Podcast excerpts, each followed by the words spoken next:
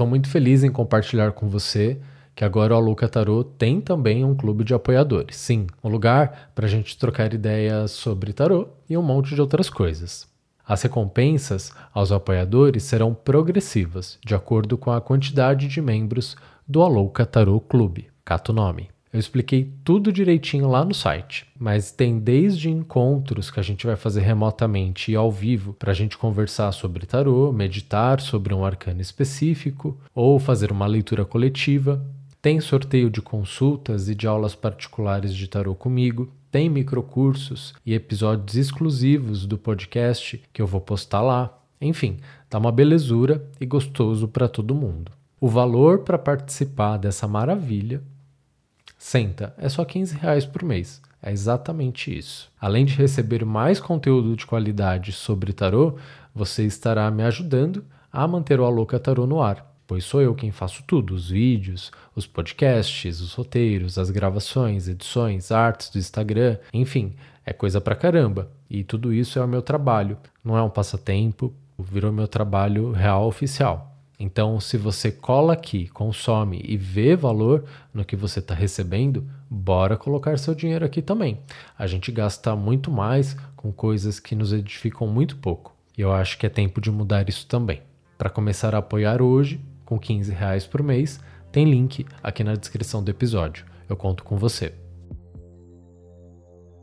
O arcano menor 9 de copas é rodeado de controvérsias, assim como todo o tarô, principalmente nas suas interpretações, mas predomina aquela do bom agouro, das realizações e satisfações emocionais.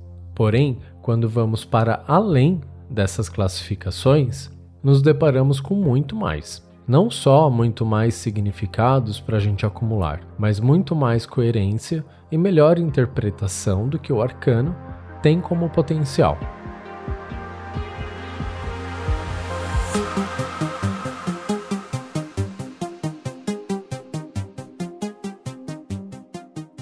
Olá, espero que você esteja bem. Meu nome é Diego Ponciano e esse é o Alouca Tarot Podcast. Bem-vindo. Avalie o Alouca Tarot Podcast aí na sua plataforma de áudio com 5 estrelas. Isso ajuda muito. Agora tem o combo de cursos do Alouca Tarot. Nele, você leva três cursos: o de arcanos maiores, de arcanos menores e o de métodos e tiragens. Todos eles, se você fosse comprar separado, daria 689 reais. Mas ao adquirir o pack do coração, você economiza 189 reais e paga só 500 pelos três cursos. Tem link aqui na descrição do episódio para você se jogar e começar a estudar tarô hoje. Quem me acompanha sabe que eu gosto de trabalhar com tarô Waite Smith.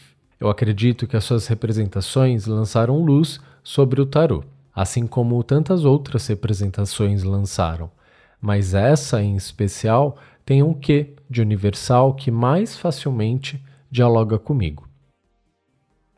Ao olharmos para o Nove de Copas representado pela Pamela Smith, vamos nos deparar com uma figura central, de braços cruzados e sentada num banco que, comparado à estrutura logo atrás dela, é mais baixo. É um homem com ares de comerciante, bem-sucedido, o que deve levar muitos às interpretações mencionadas há pouco. A estrutura atrás do homem é arredondada e coberta por um manto azul claro, e que tem sobre si as nove taças, ou as nove copas.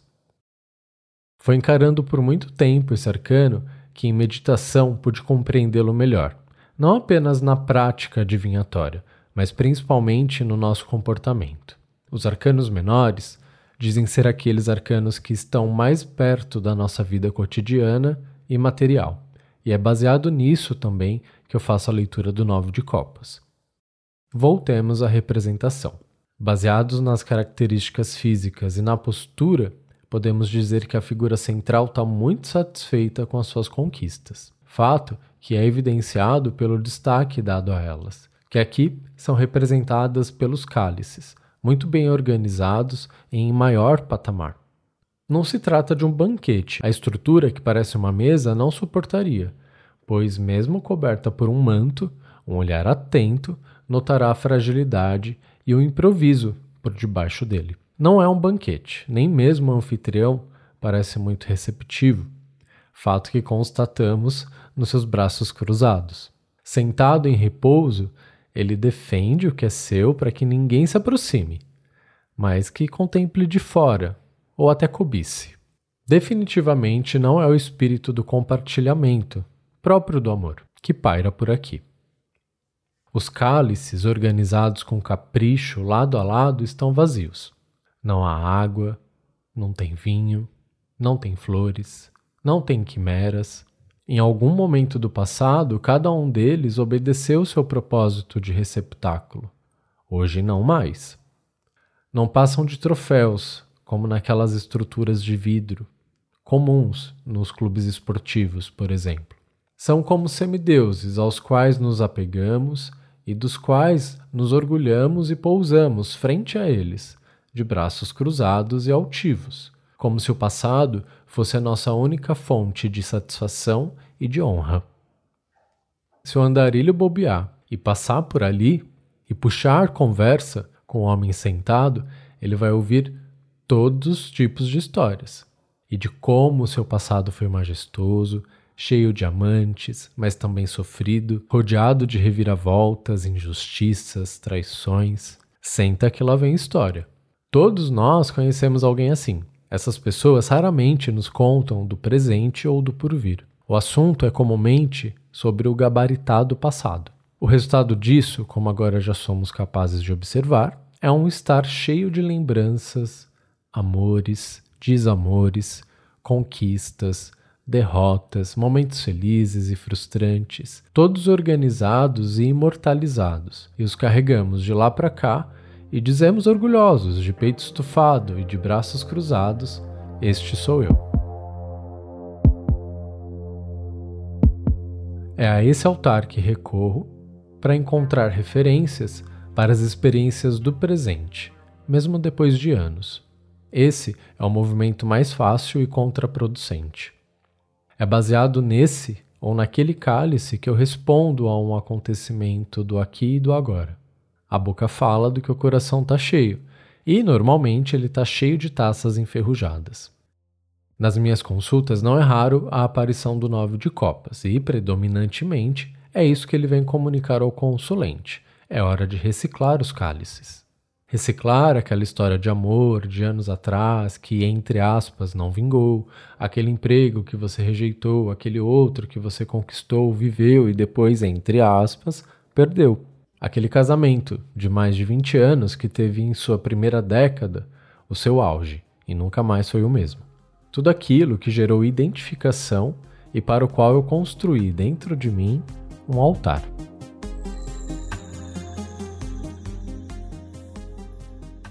Desejamos mudar, transformar padrões, comportamentos, e para isso temos buscado inúmeras ferramentas, o tarô inclusive, que é ferramenta poderosa de autoconhecimento e lapidação pessoal.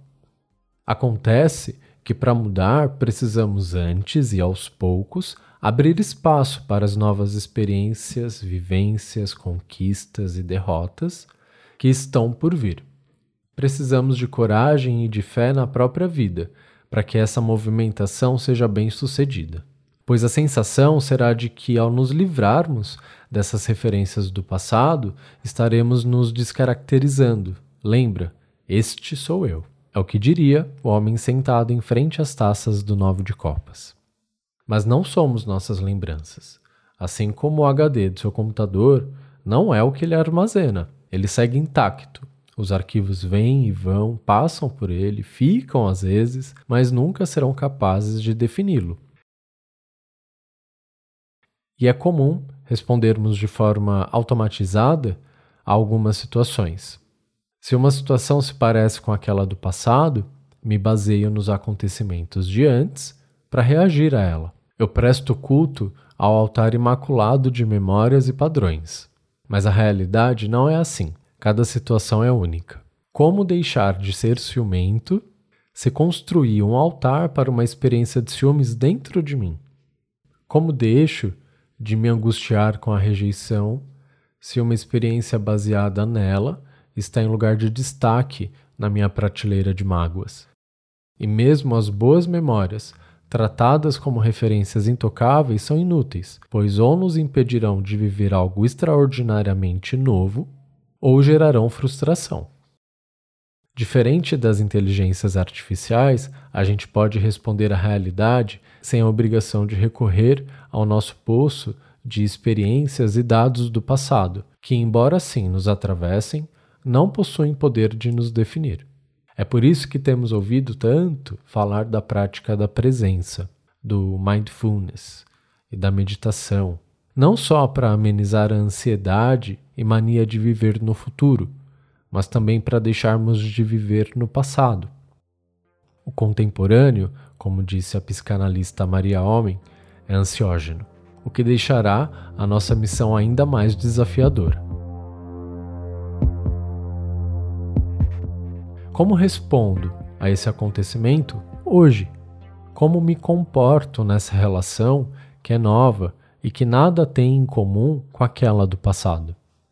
Como lido hoje com esse imprevisto?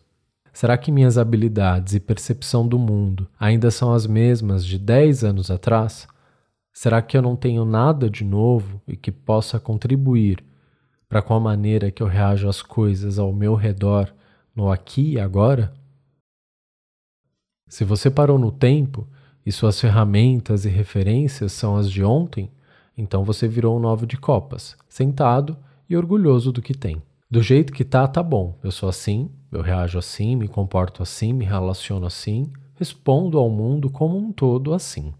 Essa é uma das opções e, de novo, a mais fácil e contraproducente.